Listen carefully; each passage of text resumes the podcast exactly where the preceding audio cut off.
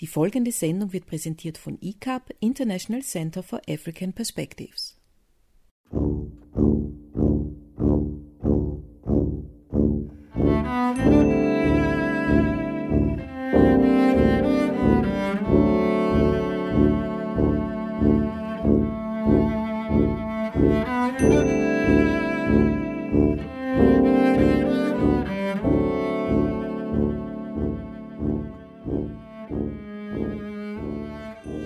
Der heutigen Sendung berichten wir über den World Summit Awards Kongress.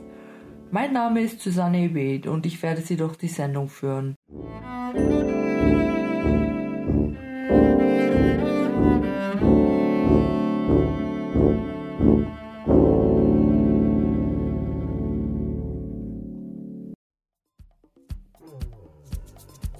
Der World Summit Awards Congress fand letzte Woche in Wien statt. Die World Summit Awards haben als Aufgabe, kreative und digitale Inhalte zu fördern. So sollen wirtschaftliche und soziale Spaltungen verringert werden. Am World Summit Awards Congress stand das Netzwerken der Teilnehmerinnen im Vordergrund. Wir waren beim Kongress dabei.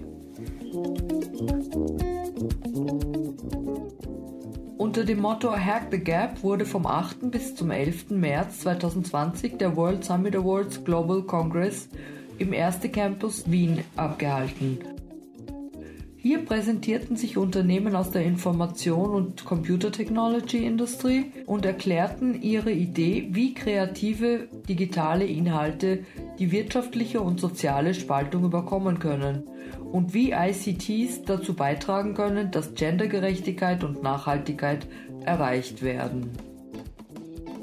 Die World Summit Awards stehen in enger Beziehung zu UN-Organisationen wie UNESCO, UNIDO und UNCTAD und haben eine gemeinsame Geschichte mit dem United Nations World Summit on the Information Society.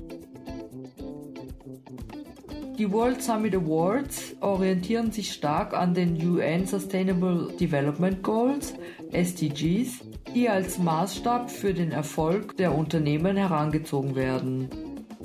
Die SDGs definieren 17 Ziele, durch deren Umsetzung sich Frieden und Wohlstand auf der Welt verbreiten sollen. Ein Ende für Armut, qualitative Bildung, sauberes Wasser, Klimamaßnahmen, weniger Ungleichheiten, nachhaltige Städte und eine verantwortungsvolle Konsumation und Produktion befinden sich unter den SDGs. Die World Summit Awards berichten über nationale Entwicklungen an das United Nations World Summit on the Information Society und unterstützen auf diese Weise die UN Sustainable Development Agenda. Today we present a brilliant occasion to explore digital solutions for gender justice. And I would like to invite our distinguished hosts who helped make the WSA Congress happen. I would like to start off with the first remarkable lady who is in charge of social banking at the Erste Bank Group. Her name is Kamasita Nader. You've been in the banking industry for over 10 years. In a few short words, what will it take to make finance more gender balanced? Oh my, it's very hard to put this in a few words, but I think there are several approaches. Mm-hmm. Firstly, forget history. History is not significant for what is to come. The balance is going to shift. More and more women are going to push into the financial world, and it doesn't make sense to build anything on the past here. And also forget this in future models, mm-hmm. especially in risk assessment. Then we need role models. It is necessary from the investor side and also from the lender side that women also push into the public mm-hmm. and that we, in a form, represent role models that can replicate themselves. And ultimately, I also urge women who are not currently present in the financial industries as they are consumers or work somewhere completely different to engage in capital markets, in financial markets, and build up knowledge. And money. Yes. Thank you very much. The stage is yours. Thank you very much. So, everybody, welcome to the World Summit Awards 2020 here at Erste Group Campus. In the name of Erste, I can say that we are extremely excited to have you here today. As a social banker, I find it very important that we use modern technologies to improve our societies. And it makes me very happy and very confident to see that so many of you made it here today to share your experiences in this regard. Let me tell you a little bit about Erste Group. We are the largest financial provider, or one of the largest financial providers in Central and Eastern Europe. So far, so good.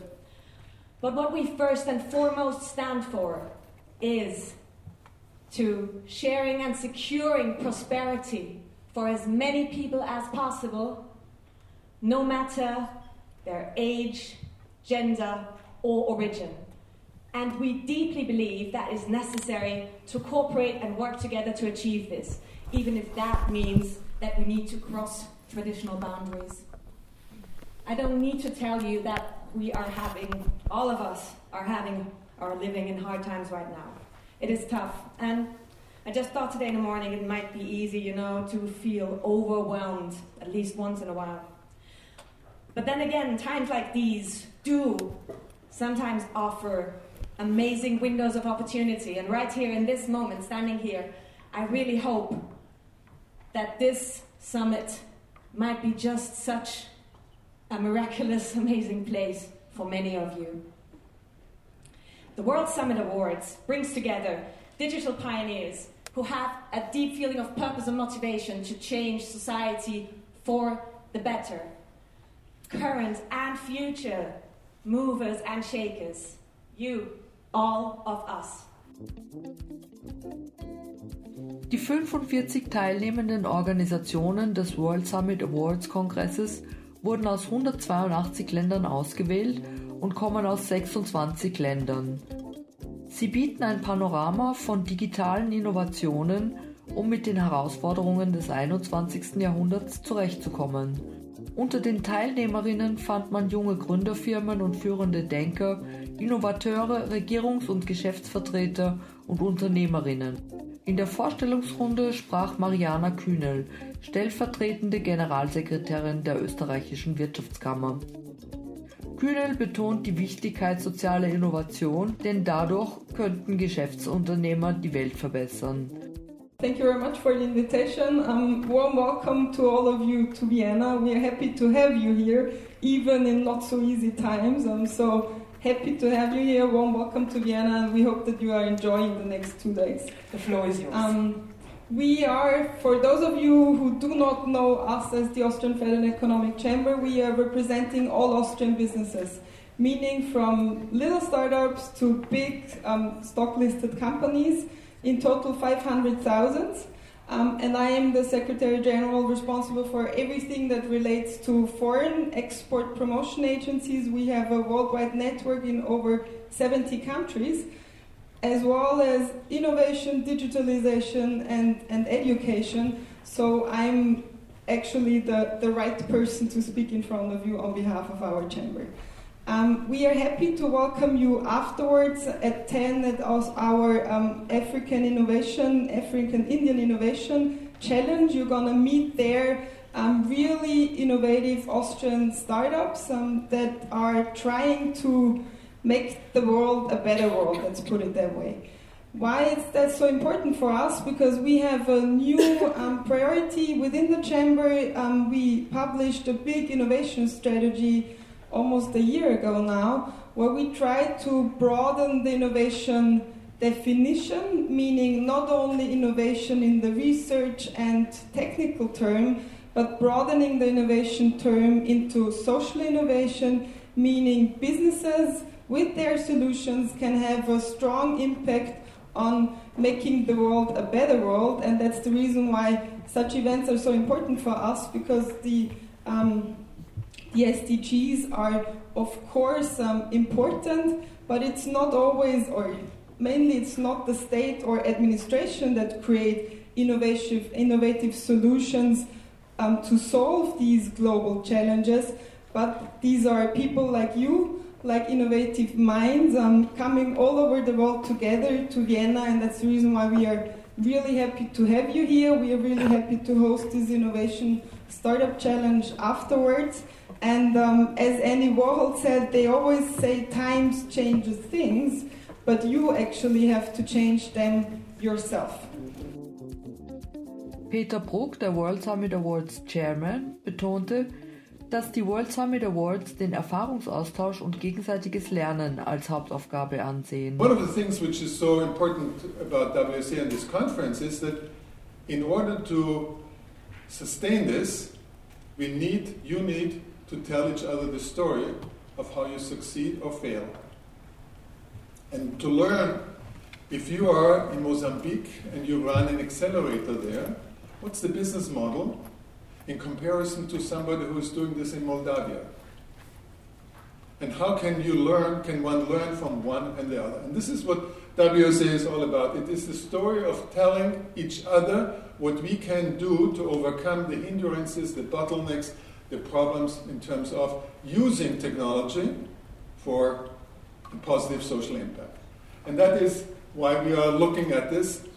And the issue is to link it to a knowledge based society, to a society where, as Ali Al Fardabi said to me yesterday in the car driving from Salzburg to Vienna, becoming more reflective, more mindful of each other, appreciating diversity, and seeing that in contact with other people there is a richness, in, not only in terms of experience, but in terms of existence.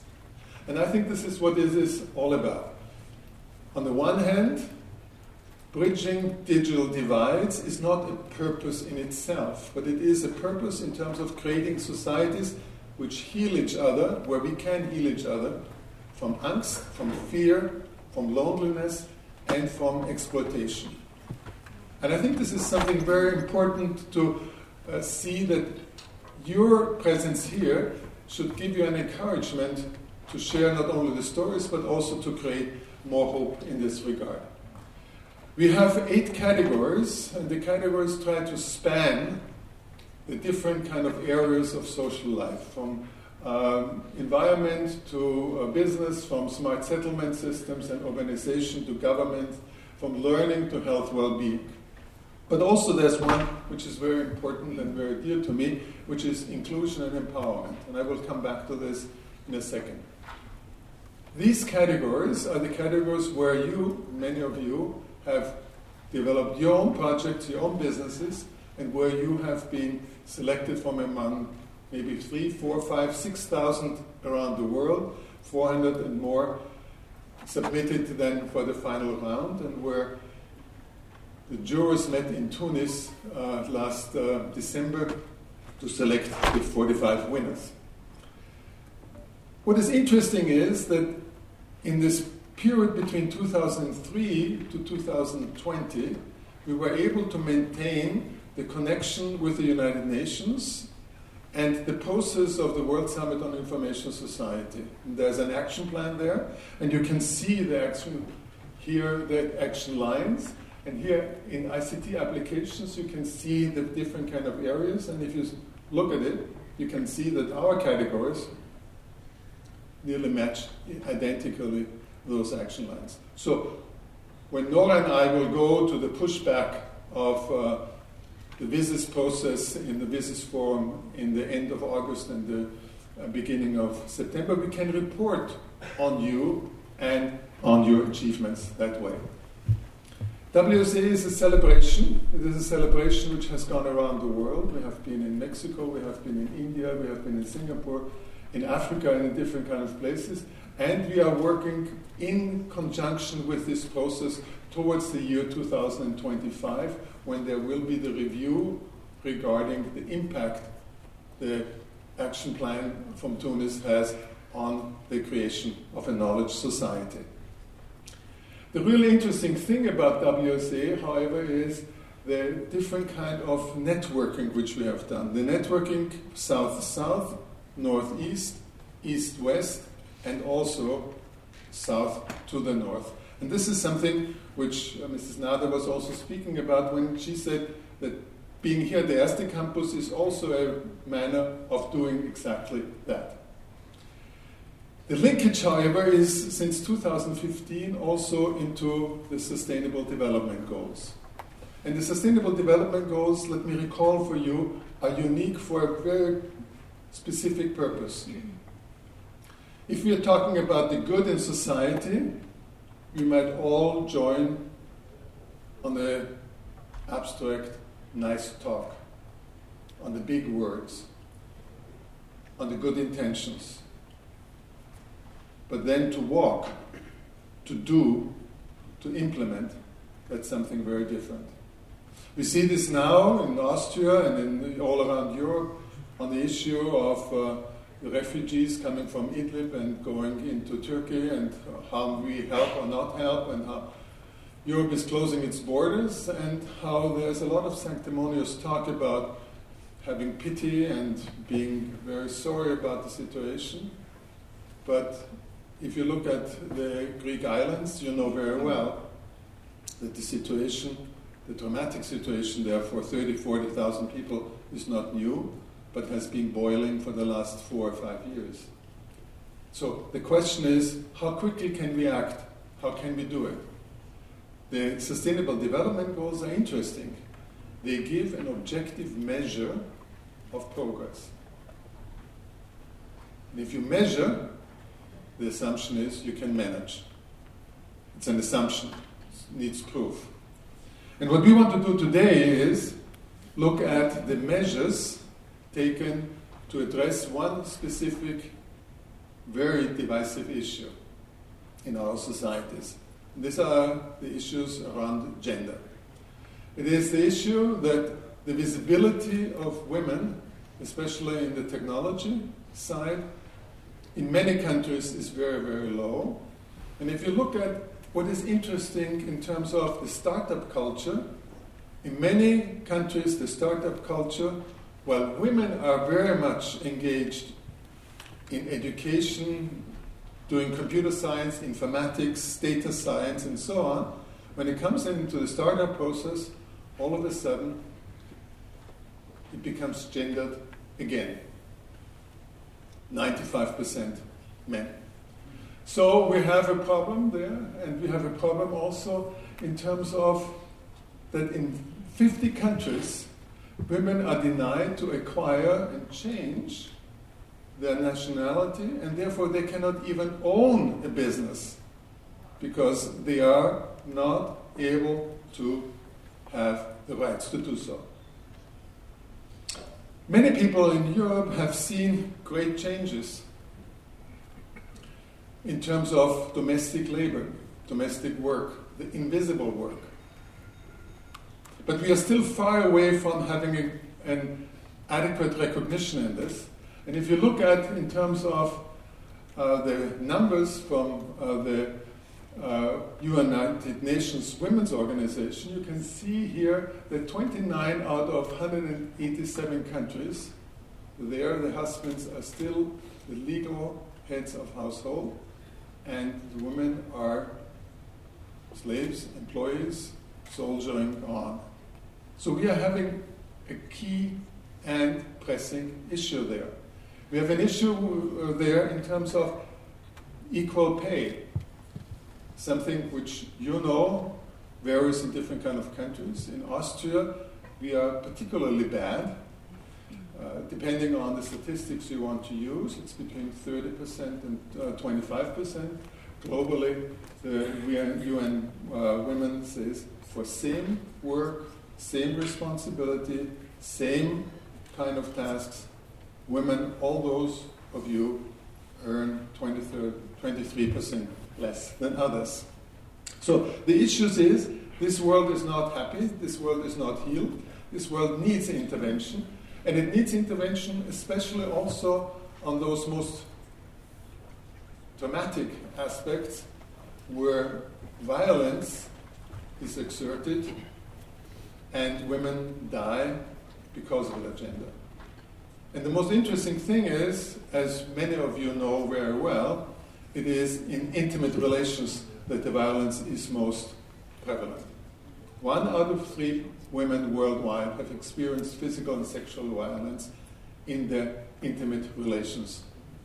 And that is a great difference to the happy talk about how good families are and how necessary we need families.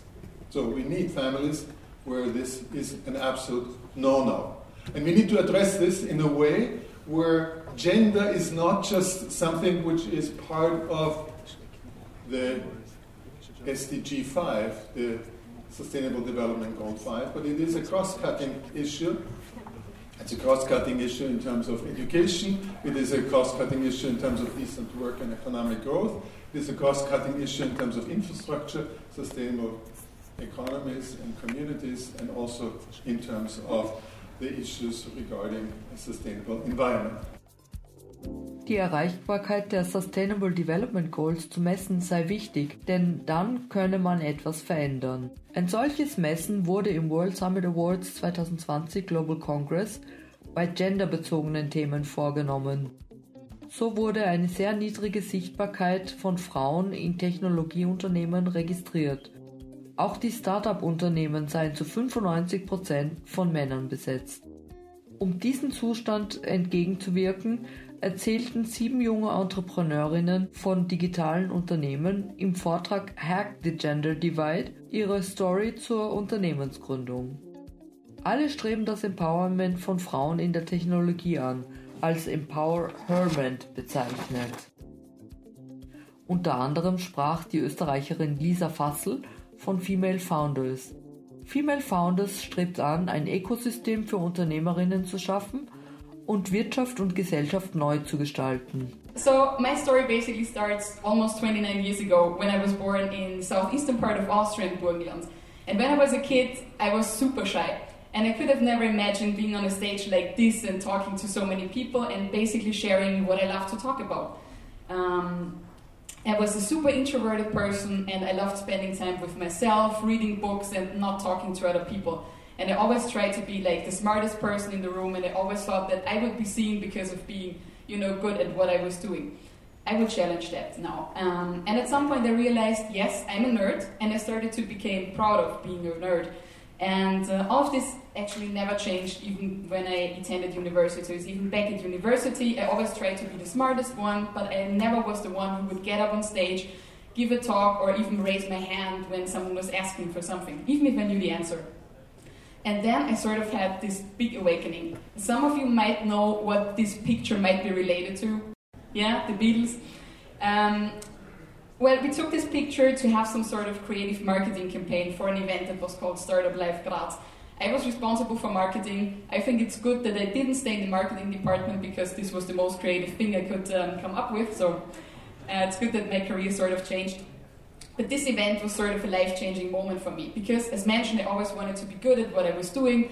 I tried to be super efficient and I always wanted to become a management consultant. And then I ended up organizing a startup event. And at this point of time, and I had no clue what a startup was. So I never heard the term before, and I was just like, yeah, that's a fun group of people, let's do this. And what I realized um, when we organized this event, and we were basically working from Friday night until Sunday night, I realized that these people that are creating these startup companies, that are working in this technology area, they are super inspiring because what they have is passion. They love what they do, and at the same time, also they work like 24 hours a day, seven days a week. They are super happy, and that was something completely new for me. And uh, I think what kept them going was the will to change something, to have an impact, and to really change the world.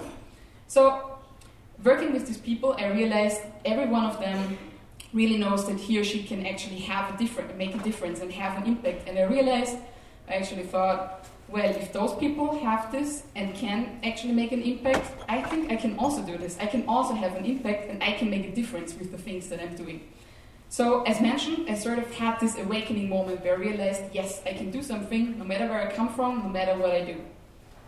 Fast forward um, to 2020, as mentioned, we're running an organization called Female Founders, and we started in 2016 with a small series of events. And as it happens in this entrepreneurial journey, you just do things. And somehow it seems to make sense, but actually you're just doing things and you're sort of running behind things. And last year we asked ourselves the question, why do we actually do this? And uh, one of my dearest colleagues, she's not here unfortunately because she would love to hear this, that she had this big impact on me. she asked me the question, why do you actually do this? So, what is your very personal why on why you're doing female founders? And I realized that I do this for one very specific reason. I have the feeling that I was extremely fortunate throughout my life. So I have a background, I have a family that supports me, I have quite a good education, um, I have friends that sort of help me doing and support me and help me to keep going and tell me that I'm doing exactly the right things. And I realized that I want to give this back. So I want to help other women to realize that they can make an impact, that they can actually change something, and that they can be well actually doing whatever they want to do no matter where they come from. And i also want to empower the next generation. So that's my, my big why. And as mentioned what we do with female founders is we try to reshape economy and society by creating this ecosystem for female entrepreneurial minds. And what is really important for us it's not only about setting up companies. It's not only about creating these companies it's more about realizing what entrepreneurship means. Having the confidence that you can do something, realizing your potential, and actually doing something and keeping it going. And this can be done by starting companies, by starting other organizations, by working in companies, by taking leadership at the end of the day. Im World Café, das am zweiten Tag des Kongresses stattfand, diskutierten Teilnehmerinnen, welche der SDGs ihr Unternehmen oder Projekt zu erfüllen sucht und wie dies erreicht werden soll. Einige der Initiativen waren um eine Verbesserung im Gesundheitswesen bemüht, so zum Beispiel ein Unternehmen, das Impfungen und die Behandlung von Hepatitis verfügbar machen will.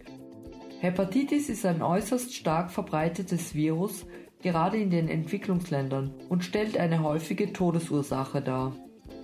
My name is Ryan, and I want you to raise your hand if you know about hepatitis. Okay, keep your hands in the air if you know your hepatitis status right now. Sounds good. Do you know that two people die every minute because of hepatitis? Our government declared a national public health emergency like five days ago because of coronavirus. But the World Health Organizations declared hepatitis especially hepatitis A, B, and C, to be the single most deadly virus, 800 million years old virus, and it's been a public health crisis for so long, yet so many people are still not aware of their hepatitis status. There's 275 million cases globally right now. Unfortunately, 90% of the patients are not even aware that they carry the virus. So I would like to take this opportunity to number one, challenge you to get yourself tested. There's vaccine available for hepatitis, and most countries, developed countries, have access to vaccination. But unfortunately, majority of the cases are on developing countries. Second, there's very minimal investment to um, elimination of hepatitis. For the Philippines alone, where I came from, it will cost $2 billion to solve this. And if uh, join us in this fight, spreadmenot.org for more information. My name is Ryan, thank you. Gast und Sprecher am zweiten Kongresstag war auch Max Schrems. Der eine Kampagne gegen Verletzungen der europäischen Gesetzgebung die Privatsphäre betreffend launchte und so bewirkte, dass Facebook Rechenschaft über ihre Datenverarbeitung geben musste. I was basically asked to talk a bit about uh, privacy today, which um, is kind of our core topic. Um, to give you a bit of a background story, I was studying in California in 2011, so a while ago from today, as a law student, and it was interesting because we had the big tech companies there talking about how they deal with privacy. That was before Snowden, before privacy was a big topic. And the story was rather simple, is they basically said, um, you know, we basically just ignore what Europe has on privacy laws because there are tons of privacy laws here and not in the US. And it was kind of interesting to dive into it. Under European law, you have a right that you get a copy of all of your data. So I did that with Facebook. I walked up to them and said, could I just have a copy of everything you hold about me? Now, um, I was using it for three years at the time. I was posting something once a week, so not much. But the paper stack I got back was 1,200 pages. And it was kind of interesting because a lot of the data was nothing that I have personally put in, but stuff that others have put in about me. So it's not just what you share yourself, but what others do as well. And it's a lot, like it's much more you would have expected even as a privacy lawyer oftentimes. And what was interesting is what you actually see here is there were things where it said like here deleted true. So you deleted the data, but it was only flagged as deleted, but kept in the background. So you just hide things from yourself when you push a delete button there. And I was not really surprised that Facebook does stuff like that. I was more surprised that they were so stupid to send it over to me so that we could actually prove it. Um, and that kind of started a whole kind of story because I put that online. I thought it's funny, and um, it went to like the front pages of the biggest newspapers in Europe. That and it was the first time that Facebook had like a bigger privacy debate in Europe, probably. Um, all of this went up all the way to the European Court of Justice, the Supreme Court in Europe, where we won against Facebook on a surveillance case because they also forward all this data to the NSA, for example. Um, so there's much more than just the fact that they keep this information. The interesting thing is you then become kind of the prime privacy person. Like you're at the Court of Justice and you have a hundred you know, journalists asking you about these things, and it's very basic what we did. It's not a big story after all. Um, and it was kind of interesting because touching this topic for the first time, you do a very, like as a lawyer, a very basic complaint, a very simple case actually, and, and it becomes a media spectacle because um, no one has ever touched that privacy topic much before or actually litigated it and so on. So that's a bit of a background of, of why people probably, I didn't need to talk here. Um, but um, I was actually asked to talk about privacy more. And the interesting thing is that uh, privacy now becomes a topic because of the technology and all the changes we have, obviously. And at the same time, we probably want to keep certain freedoms. Now, this technology allows a lot of freedoms, like a freedom to speech and you know all these possibilities to connect but it may also limit certain freedoms that we used to enjoy before. And freedom is a very kind of hard to hold concept. It's a very broad thing oftentimes, especially if it comes to privacy. So I try to dive into this, you know, what does privacy actually mean or what dimensions of privacy do we know? I think basically we can say that there are two different levels of privacy. Um, there's usually kind of this general feeling of surveillance, which is not really interfering with our lives that much in the first instance. A perfect example is the idea of a panopticon. So that's a uh, prison where the prison guard is in the middle, and each of these prison cells has to, each person that is in any of these prison cells has the feeling he could be under surveillance. Now, obviously, the prison guard can only watch one person at a time. So, a thousand people are not under surveillance in any given moment, but all of them have the feeling they're under surveillance. And what happens then is that people change their behavior it's not because actually anything happens to them, but the feeling that data about me or information about me is gathered changes their social behavior. That's basically, for example, how uh, video surveillance works. No one in the world could watch all the videotapes that are taped per minute, um, but the feeling that there is a camera changes the behavior of people of not stealing or stuff like that. So that's this kind of perception of uh, privacy that's lost, which may not actually have a direct consequence in each case. The other situation is if you actually do have a direct consequence. For example, if a credit um, application is denied, um, if people get higher price for a certain product, um, but that can go all the way down to journalists being detained because certain information is out about them. So there's a very broad uh, possibility of consequences. I don't know if anybody knows Little Britain, but you probably, if you do, you know the computer says no person. So basically, person applies for a loan and the only answer is computer says no, there's not really anybody that checks your real credit anymore, but just the algorithm that tells you fuck off, and it's delivered through that person. Um, to the next issue that usually comes up with privacy is there's this still around this idea of nothing to hide, like I have nothing that actually need to keep secret. And it's interesting because I'm a privacy person and I'm pretty much oversharing. Like I'm known among my friends to share too much, not too little. Um, but I personally want to kind of be in control of it, what I want to share.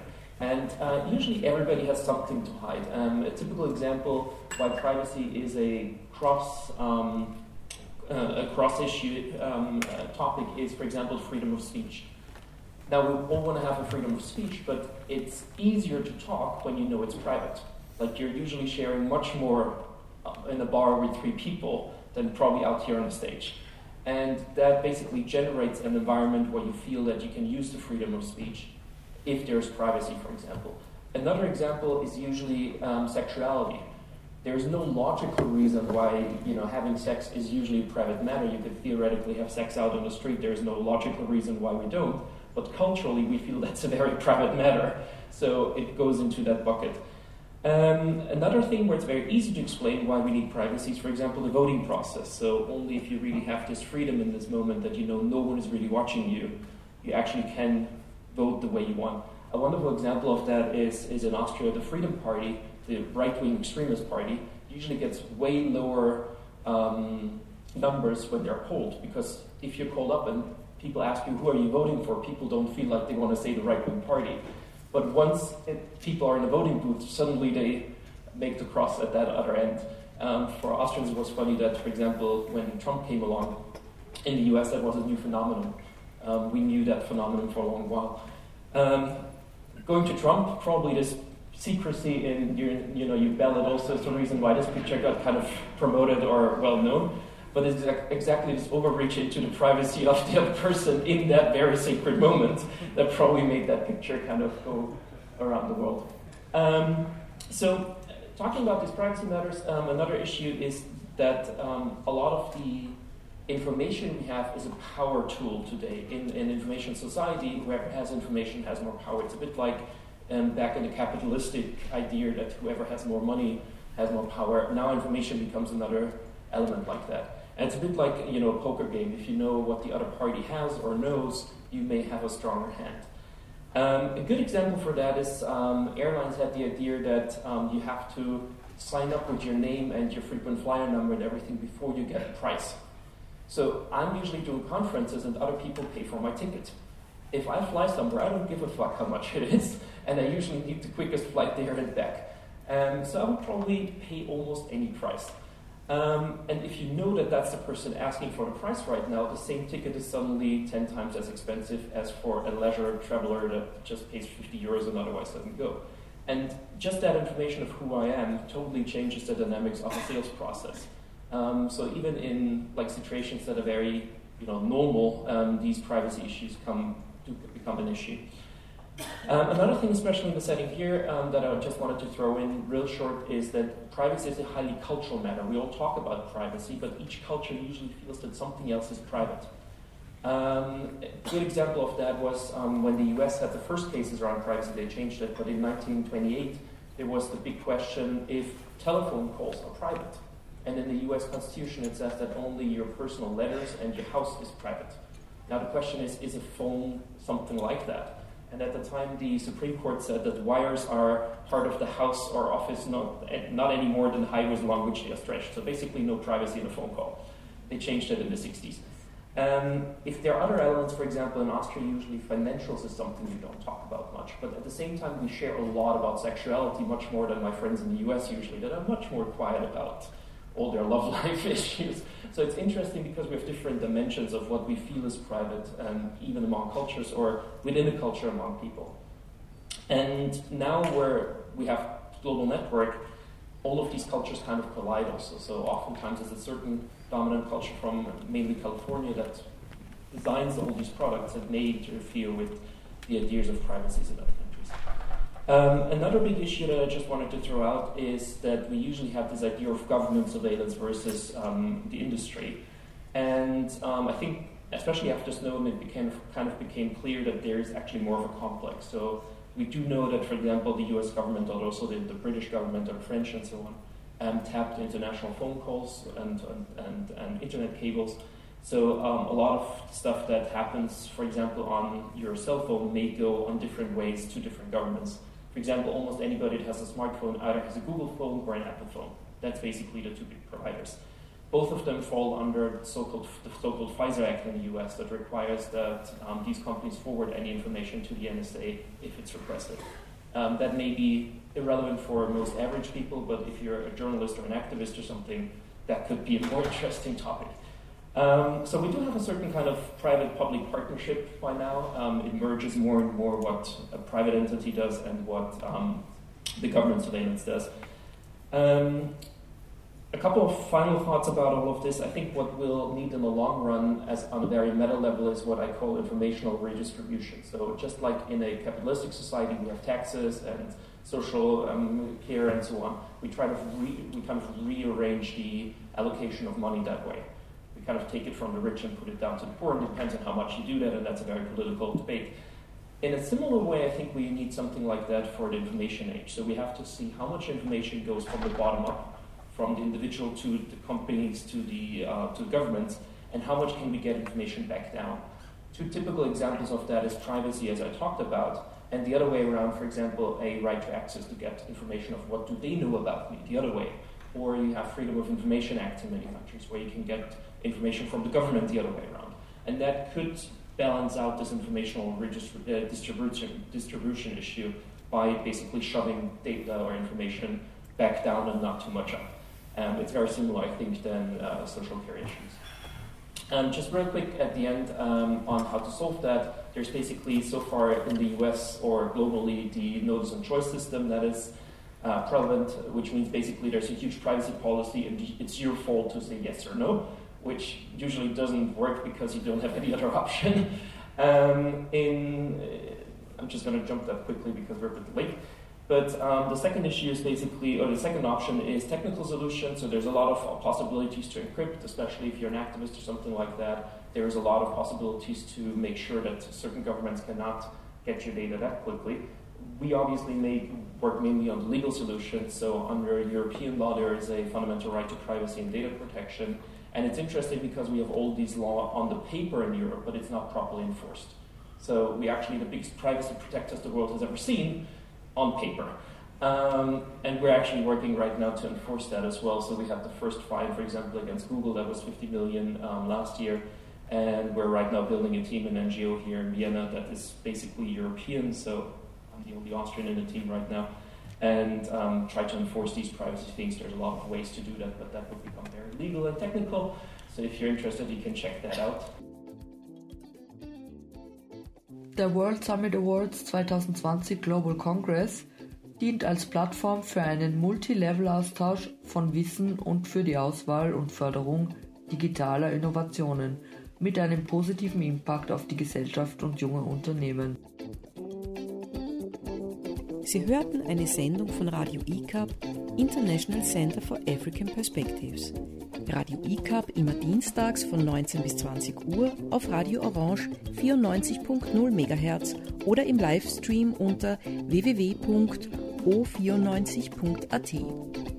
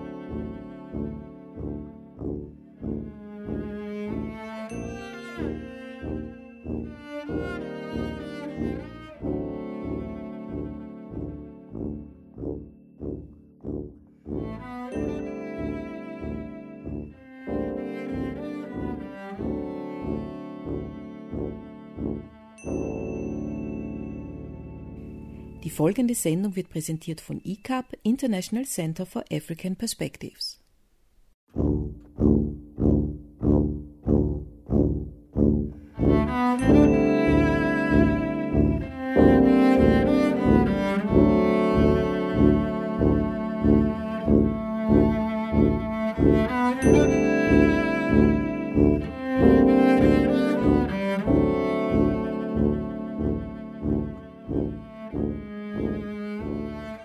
In der heutigen Sendung berichten wir über den World Summit Awards Kongress. Mein Name ist Susanne Ebed und ich werde Sie durch die Sendung führen.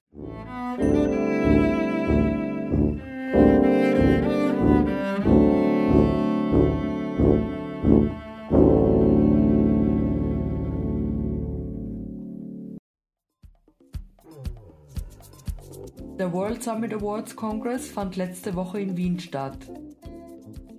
Die World Summit Awards haben als Aufgabe, kreative und digitale Inhalte zu fördern. So sollen wirtschaftliche und soziale Spaltungen verringert werden. Am World Summit Awards Congress stand das Netzwerken der Teilnehmerinnen im Vordergrund. Wir waren beim Kongress dabei. Unter dem Motto Hack the Gap wurde vom 8. bis zum 11. März 2020 der World Summit Awards Global Congress im Erste Campus Wien abgehalten. Hier präsentierten sich Unternehmen aus der Information- und Computer-Technology-Industrie und erklärten ihre Idee, wie kreative digitale Inhalte die wirtschaftliche und soziale Spaltung überkommen können und wie ICTs dazu beitragen können, dass Gendergerechtigkeit und Nachhaltigkeit erreicht werden.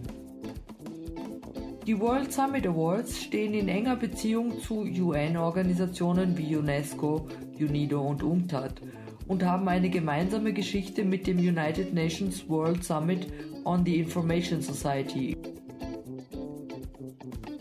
Die World Summit Awards orientieren sich stark an den UN Sustainable Development Goals, SDGs, die als Maßstab für den Erfolg der Unternehmen herangezogen werden. Die SDGs definieren 17 Ziele, durch deren Umsetzung sich Frieden und Wohlstand auf der Welt verbreiten sollen.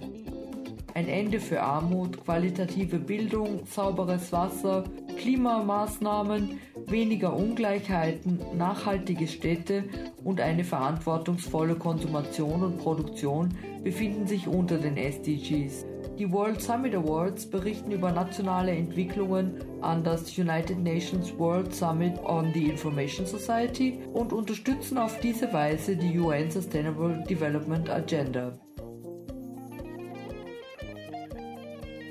Today we present a brilliant occasion to explore digital solutions for gender justice.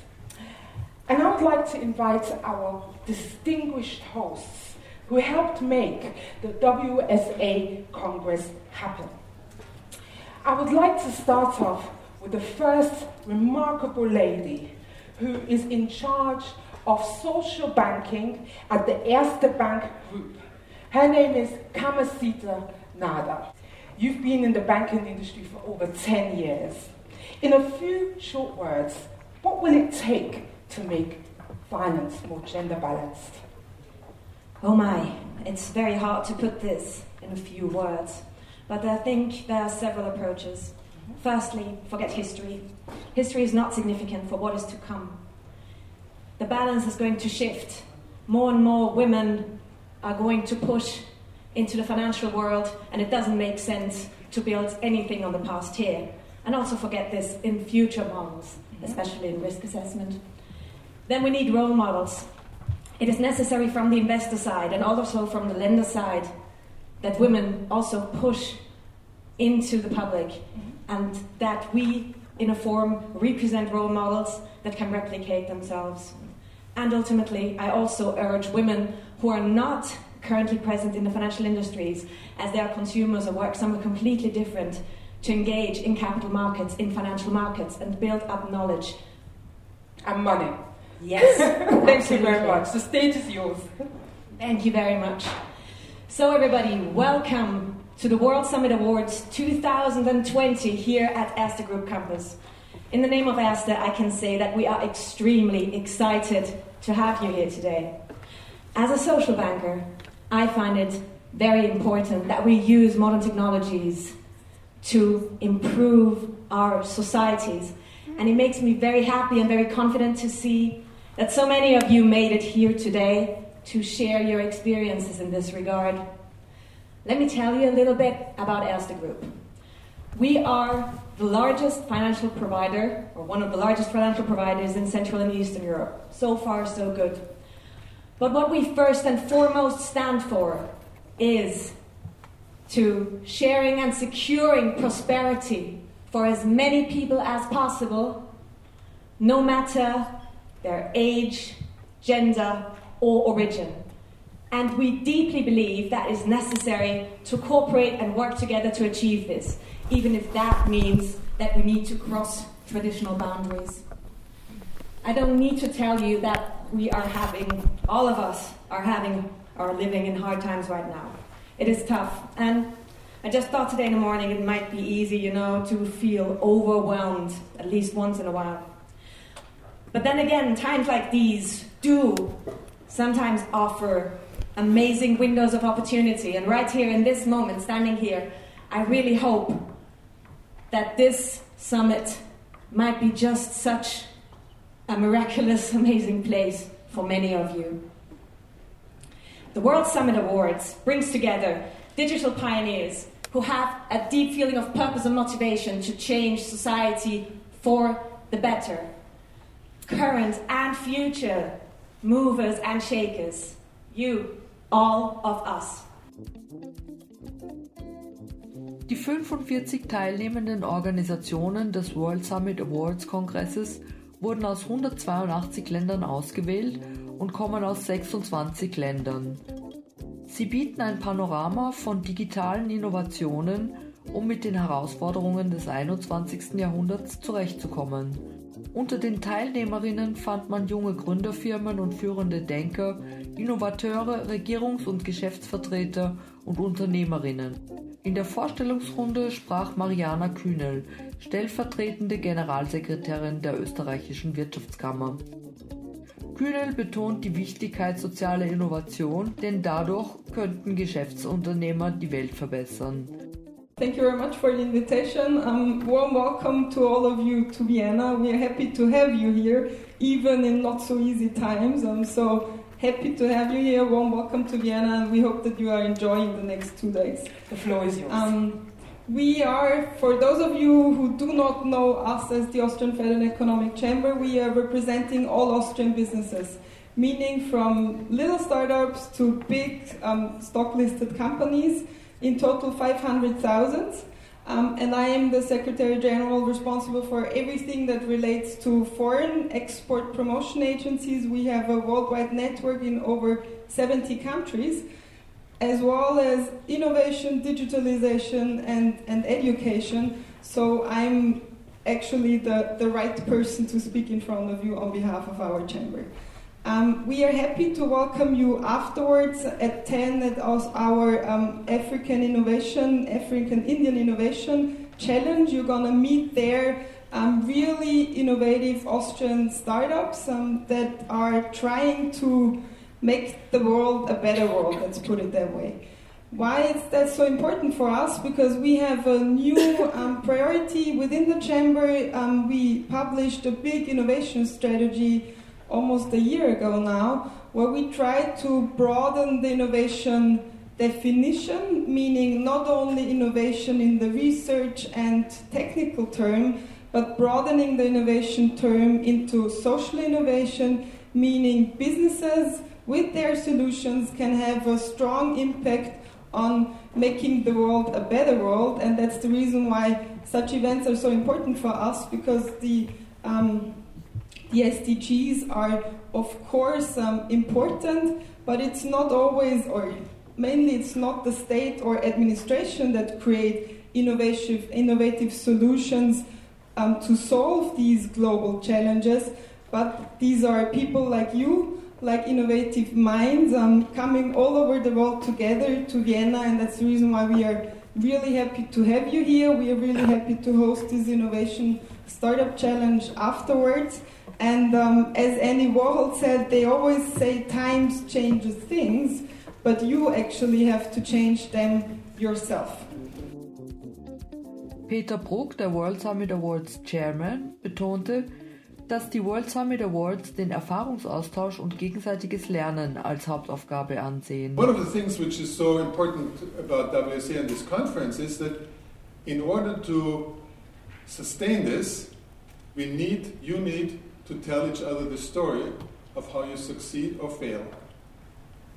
And to learn, if you are in Mozambique and you run an accelerator there, what's the business model in comparison to somebody who is doing this in Moldavia? And how can you learn, can one learn from one and the other? And this is what WSA is all about. It is the story of telling each other what we can do to overcome the hindrances, the bottlenecks, the problems in terms of using technology for a positive social impact. And that is why we are looking at this. And the issue is to link it to a knowledge based society, to a society where, as Ali Al Firdabi said to me yesterday in the car driving from Salzburg to Vienna, becoming more reflective, more mindful of each other, appreciating diversity, and seeing that in contact with other people there is a richness, in, not only in terms of experience, but in terms of existence.